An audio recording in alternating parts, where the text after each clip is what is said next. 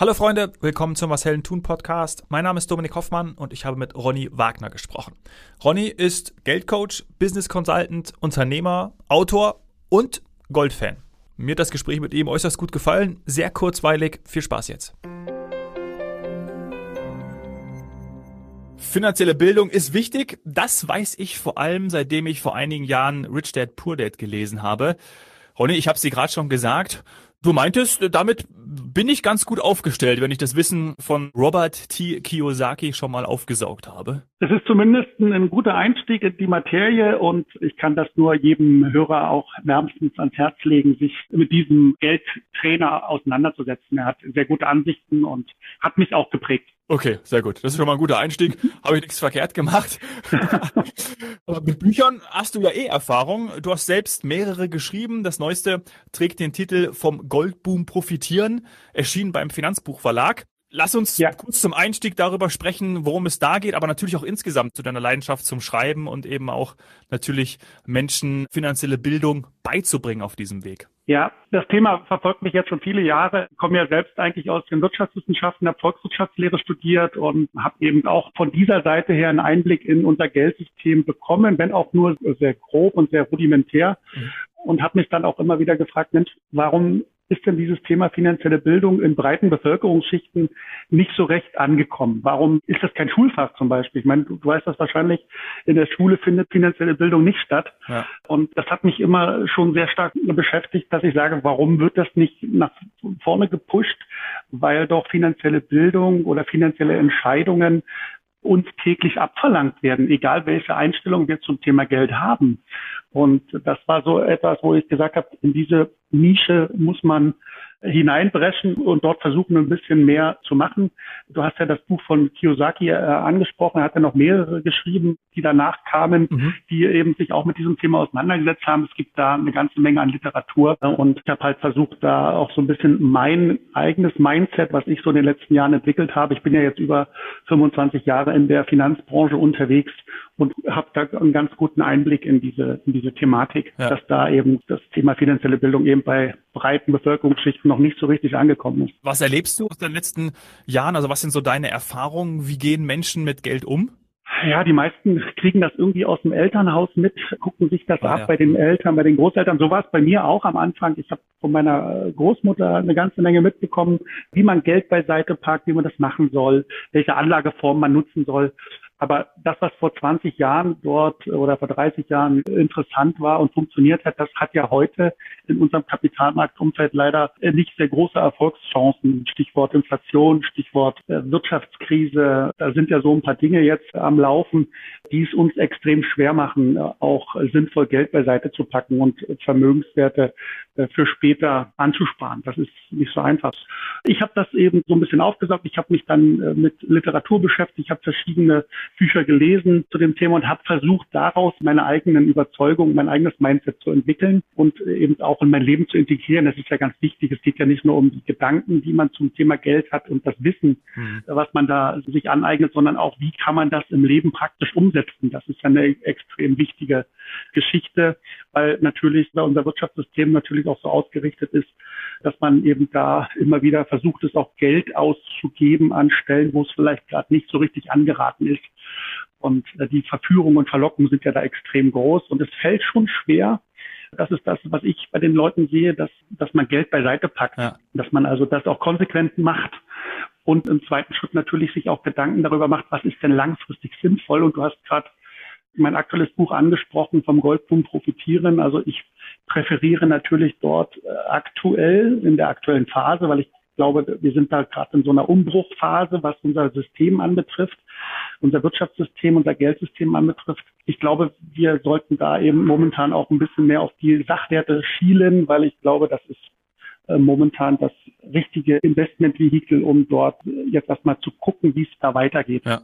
Ja, da werden wir gleich bestimmt auch nochmal kurz drüber sprechen. Ich glaube auch, dass es vielen so geht, ist ja nicht nur bei äh, Rich Dad Poor Dad so, dass man beschreibt, dass die, die Armen noch ärmer werden und die Reichen immer reicher. Das ist ja auch etwas, wenn man, dass man jetzt äh, gerade in der Pandemie, in der aktuellen Zeit auch verfolgt, wer hat da profitiert? Aber da, da will ich gar nicht drauf rein und will auch gar nicht dieses Boulevardeske mit reinbringen. Aber ich glaube, dass es einfach für viele Menschen, ich schließe mich auch gar nicht aus, unfassbar komplex und auch vielleicht schwierig ist. Ja, also es gibt ja nicht wenige, die das Vertrauen in unser Geld in Papierform auch so langsam irgendwie verlieren oder bei digitalen Währungen, bei Kryptowährungen blicken auch, also auf keinen Fall noch nicht alle durch. Ähm, das ist ja dann eben auch eine Chance für ja, Edelmetalle, für Gold zum Beispiel. Ja, da bin ich total bei dir. Es ist richtig, wenn du dir das Geldsystem heute anschaust, es ist total schwierig, dort einen Überblick zu behalten. Ich sage immer in meinen Seminaren, Finanzwissen hat auch viel mit Geschichtswissen zu tun. Es macht Sinn, dass man aus der Geschichte auch lernt. Ne? Da kann man sehr viel ableiten und sehen, wie eben Zusammenhänge sind, wie Dinge sich entwickeln. Und wenn man heute zum Beispiel sich anguckt, wenn man bei Google das Wort Geld eingibt, dann kriegt man 260 Millionen Ergebnisse. Und das zeigt mhm. natürlich, dass äh, dort eine Fülle an Informationen vorhanden ist. Und es ist erstmal wichtig, dass man das an, erstmal diese ganzen Informationen in eine Ordnung bringt, wo man sagt, was gucke ich mir denn jetzt an? Ich kann mir nicht alles ja. angucken. Ich muss dort ein bisschen selektieren. Ich muss gucken, was sind die wichtigen Dinge und welche Dinge beeinflussen mich jetzt in der nächsten Zeit. Und deswegen ist es ein total schwieriges Unterfangen, äh, dort äh, auch durchzusteigen. Und ähm, deswegen braucht, denke ich zumindest, auch der geneigte oder der Interessierte jemanden an der Hand, der ihn da vielleicht so ein bisschen durchführt. Und deswegen habe ich ja auch vor vielen Jahren die Schule des Geldes e.V. gegründet, um eben dort einen Partner mit an die Seite zu bekommen, der zumindest in einem Ansatz äh, versucht, das Ganze ein bisschen zu ordnen und in eine sinnvolle Reihenfolge zu bringen. Ja, ja, sehr gut. Und äh, du hast auch 2013 ist es Noble Metal Factory? Nennt man, würde ich das so aussprechen? Noble, Noble äh, ja, Noble Metal Factory ist mein, genau, mein Edelmetallhandelshaus, was ich 2013 ins Leben gerufen habe. Und das ist also quasi dann so die Basis, von der aus ich mich bewege, um eben auch dieses Thema finanzielle Bildung stärker in die Bevölkerung zu bringen. Ja. Kann man das dann auch als Edelmetallhändler bezeichnen? Oder ist das, das dieser falsche Begriff? Nein, absolut richtig. Wir sind Edelmetallhändler, wir beschäftigen uns mit dem Einkauf, der Lagerung und dem Verkauf von physischem Gold, Silber und Platin. Okay, und darin berätst du natürlich dann auch Kunden, Unternehmer, wahrscheinlich auch vor allem äh, Privatpersonen. Lass uns doch da erstmal einmal kurz darauf eingehen, weil lustigerweise kriegen wir von den Großeltern meiner Freundin, kriegen wir seit drei Jahren immer so kleine Goldplättchen. Er fragt mhm. mich nicht, wie, wie, wie viel Unze das ist, aber er kriegen wir immer so zu Weihnachten geschenkt, ne? Und dann sagt er immer danach, ja, da, da steht Gold aktuell. Und dann wissen wir, ja, cool, okay, ja, super. Aber irgendwie ist es noch so weit weg. Also vielleicht äh, von dir oder vom Experten die Einschätzung, wie schlägt sich denn Gold im Vergleich zu den anderen Anlageformen, worauf wir bestimmt gleich auch nochmal kurz eingehen? Ja, du, das ist eine Frage, die mir sehr oft gestellt wird, wie es sich eben zu Aktien oder zu Anleihen verhält. Ja. Ich bin da eigentlich gar kein Fan so richtig von, das mit diesen Anlageformen zu vergleichen, weil Gold ist eigentlich für mich gar, gar kein Investment. Ich betrachte das auch nicht als Investment. Ich versuche das auch meinen Kunden immer wieder zu sagen. Gold ist Geld. Ja, Gold ist also eine Währung. Gold hat ja nicht umsonst auch an den weltweiten Finanzmärkten ein Währungskennzeichen. Ne? Das nennt sich XAU, wenn man das an der Börse eingibt. Das ist also ein Kennzeichen für eine Währung. Und man sollte nicht den Fehler machen, Gold jetzt so als klassisches Investment äh, zu betrachten, weil wenn man das nämlich tut, dann guckt man ja ausschließlich oder fast ausschließlich auf das Thema Rendite. Mhm. Und Rendite und Gold passt in meinen Augen auch nicht so richtig zusammen. Man kann zwar mit einem Goldinvestment Rendite machen, das will ich gar nicht in Abrede stellen, aber das ist nicht das vorrangige Ziel, wenn ich mich für so eine Investition entscheide, sondern hier geht es primär darum, du hast das vorhin auch richtigerweise gesagt, das Vertrauen der Menschen in unser Geld- und Währungssystem ist so ein Stück weit verloren gegangen. Und mit Gold kann man das in meinen Augen auch wieder so ein Stück weit zurückgewinnen oder wiederherstellen, weil Gold war ja schon immer in der Geschichte der Menschheit Zahlungsmittel. Es war eine Währung ja. und äh, die Menschen haben sich eben immer wieder auch auf diese Währung zurückbesonnen. Es gab zwar auch zwischendurch immer wieder Versuche, die Menschen davon wegzubringen, ungedeckte Papiergeldsysteme ins Leben zu rufen, Papiergeld einzuführen, ungedecktes Papiergeld einzuführen. Aber die Menschen haben trotzdem immer wieder relativ schnell gemerkt, dass Gold eigentlich die ideale Währung ist und haben sich immer wieder dann auch darauf zurückbesonnen. Und äh, wenn man es aktuell sich anschaut, seit 71 haben wir beim Dollar die Golddeckung aufgehoben mhm. und seitdem sind wir wieder in so einem Zustand, wo eben unser globales Geldsystem ohne Deckung unterwegs ist. Also es ist ausschließlich auf Vertrauen aufgebaut.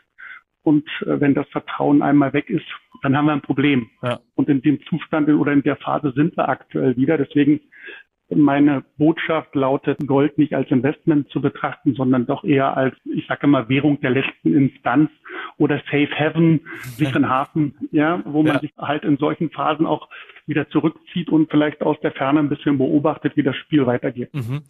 Okay, habe ich verstanden. Sehr gut, sehr guter Hinweis schon mal. Mir geht's zum Beispiel auch so bestimmte einigen, einigen Hörern. Du hast es angesprochen, wenn man jetzt zum Beispiel Gold googeln würde, würde man wahrscheinlich auch ein paar Millionen äh, Hits äh, angezeigt bekommen. Vielleicht von dir, wo du gerade da bist, vielleicht ein paar Tipps zum Kauf von Gold. Also wie kauft man eigentlich Gold? Wie macht das der Privatmann? Wie kann ich das machen? Ja, es gibt schon eine ganze Menge Angebote am Markt. Also Banken würden wahrscheinlich jetzt zu einem Wertpapierrat in Goldform, also ein ETF oder ein ETC auf Gold okay. oder eine Inhaberschuldverschreibung auf Gold, Tetragold zum Beispiel, ist da so ein schönes Beispiel. Davon würde ich persönlich eher Abstand nehmen, weil dann ist man ja wieder genau da, wo man nicht hin will, nämlich im Finanzsystem. Mit einer Investition in Gold möchte ich ja etwas erreichen. Ich möchte mich vom Finanzsystem etwas unabhängiger machen. Mhm. Wenn ich dann aber so eine Inhaberschuldverschreibung oder ein Sondervermögen auf Gold kaufe, dann bin ich ja genau wieder da, wo ich eigentlich gar nicht hin will. Also wenn man physisch kauft, physisches Gold in Form von Barren oder Münzen, dann ist man meines Erachtens besser bedient und sollte eben hier versuchen, sich auch so ein kleines Portfolio zurechtzulegen. Die meisten wissen wahrscheinlich, dass man Gold in unterschiedlichen Größenordnungen erwerben kann. Also es geht über einen Grammbarren hinüber zum 5 Gramm, 10 Gramm, 20 Gramm, eine Unze, 100 Gramm bis hoch zum Kilobarren. Mhm. Und das Ganze gibt es natürlich dann auch in, mit diversen Münzen. Hier äh, sollte der Fokus eher bei Anlagemünzen liegen, also keine Sammlermünzen. Und da kann man sich dann schon äh, an dem doch sehr reichlichen Angebot bedienen und sollte sich da auch nicht auf irgendeine Sache nur festlegen, sondern ich vergleiche das immer mit einem Portemonnaie. Wenn man in so eine Brieftasche reinguckt, dann hat man ja in aller Regel auch verschiedene Geldscheine, verschiedene Münzen drin. Und genauso kann man es hier auch beim Gold machen, dass man eben sagt, komm, ich lege mir verschiedene äh, Formen von Gold, vielleicht auch ein bisschen Silber mit dazu ins Portfolio, um einfach dort eine breite Streuung zu erzielen. Ja, okay, verstanden. Ja, und so ein, so ein Goldbarren macht sich ja auch ganz gut mm, irgendwo unterm Bett oder im Schrank oder im Safe. ja, ja. Man schläft aber nicht unbedingt ruhiger. Kann ich nachvollziehen. Aber viele wollen ja auch, so wie ich auch, irgendwie eine Art Vermögensaufbau realisieren. Ja, das ist vielleicht auch etwas, das hast du auch am Anfang schon angesprochen. Man kriegt irgendwie sowas mit von seinem Elternhaus. Das ist wahrscheinlich irgendwie sowas wie, äh, kauf den Eigenheim, damit du später mal ähm, äh, beruhigt da schlafen kannst oder damit du keine Miete mehr zahlen musst oder wie auch immer das alles aussieht. Das ist natürlich auch individuell, aber man bekommt das vom Elternhaus mit. Und deswegen der Vermögensaufbau über eine Immobilie, hm, da sagt ja auch Kollege Robert, das kann funktionieren und dann ist es eben ein Vermögenswert.